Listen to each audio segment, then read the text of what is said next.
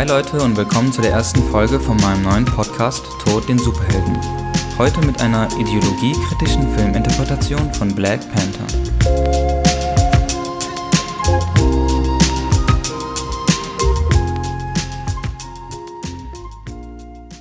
Der Schlachtruf Wakanda First sorry, ich meine natürlich Wakanda Forever, hallte im Jahre 2018 durch sämtliche Kinosäle, sogar bis in das Dolby Theater, dem Austragungsort der Academy Awards, gelangte der Schrei. Als der Film dann in der Kategorie Best Picture nominiert wurde, ereilte dann wohl auch noch den letzten linksliberalen Social Justice Warrior einen Orgasmus. In sämtlichen Zeitschriften wie den New York Times, Vanity Fair, The Guardian, The Atlantic und und und wurde der Film als revolutionär und Hollywood erschütternd beschrieben. Aber stimmt das überhaupt? Gemeint ist damit zunächst das an sich lobenswerte Casting des Films. Fast alle Schauspieler eines Blockbusters sind erstmalig Afroamerikaner. Aber mit Progressivität hört es hier auch schon auf. Unter dem Deckmantel einer linken Identitätspolitik versteckt sich in dem Film Nationalismus, Xenophobie, Patriarchie und Antidemokratie mit fast schon übertriebenem Dialekt, der eher spöttisch als ermächtigend daherkommt, so als ob man sich gerade über jemanden lustig machen möchte. Oder als gäbe es keine Afrikaner, die halbwegs normal Englisch sprechen können, mit diesem Dialekt treten T'Challa und seine treuen Untertanen auf die Steppen Afrikas und schauen auf die von außen unsichtbaren Grenzen ihres Utopias. Durch die Ressource Vibranium entwickelte sich Wakanda zu einem hochtechnisierten Staat, der ganz im Sinne von America First seinen Reichtum nicht mit dem Rest der Welt teilen möchte, auch nicht mit den afrikanischen Nachbarn.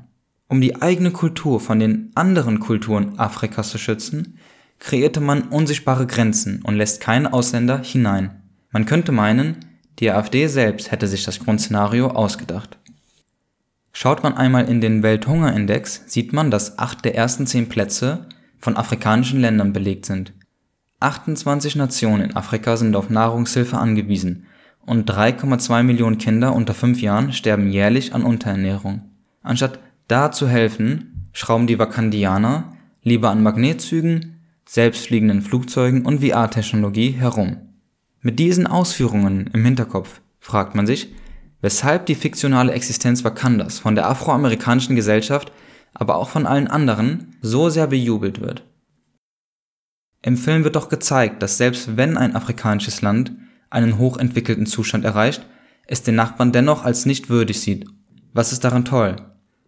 Gerade hier hätte man die mangelnde Kooperation und die weiterhin bestehende Feindseligkeit zwischen vielen afrikanischen Staaten ansprechen können, die ja dafür sorgt, dass es noch immer nicht so etwas wie eine EU dort gibt, beziehungsweise einen kollektiven afrikanischen Volksgeist. Eine Befürwortung wird aber für den Nationalismus und eine America First Politik ausgesprochen. Wir jubeln im Kino für T'Challa und die Konservativen reiben sich die Hände. Aber Moment mal. Hat nicht der Antagonist Killmonger damit gedroht, auf der ganzen Welt Revolution anzustacheln? Und kämpft T'Challa nicht so für die ganze Erde? Wir dürfen uns von diesem Plot-Element nicht täuschen lassen. Als T'Challa und seine Untertanen in die Schlacht ziehen, wird nicht Earth Forever gerufen, sondern Wakanda Forever. Abgesehen vom politischen sollte hier auch Ziel dieser Marvel-Fabrikation sein, die Kulturen Afrikas zu würdigen und der Welt zu offenbaren. Beworben werden hier jedoch nur afrikanische Klischees und Probleme. Der Führer von Wakanda wird nicht etwa durch einen demokratischen Prozess bestimmt, sondern durch einen Faustkampf, zu dem keine Frauen und auch nur ganz bestimmte Männer zugelassen sind. Hätte der Regisseur etwas mehr recherchiert, dann wüsste er, dass durchs Boxen sowieso keine Machtwechsel mehr in Afrika stattfinden. Diese werden durch Militärgewalt und Korruption in vielen Teilen herbeigeführt.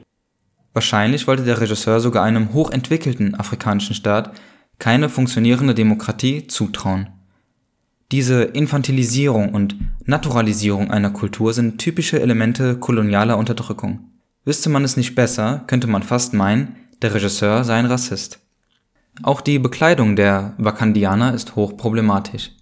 Sie wirkt nämlich, als hätten die Kostümdesigner mal eben schnell nach Bildern von afrikanischen Stämmen gegoogelt und hätten sich hier und da wahllos etwas rausgepickt.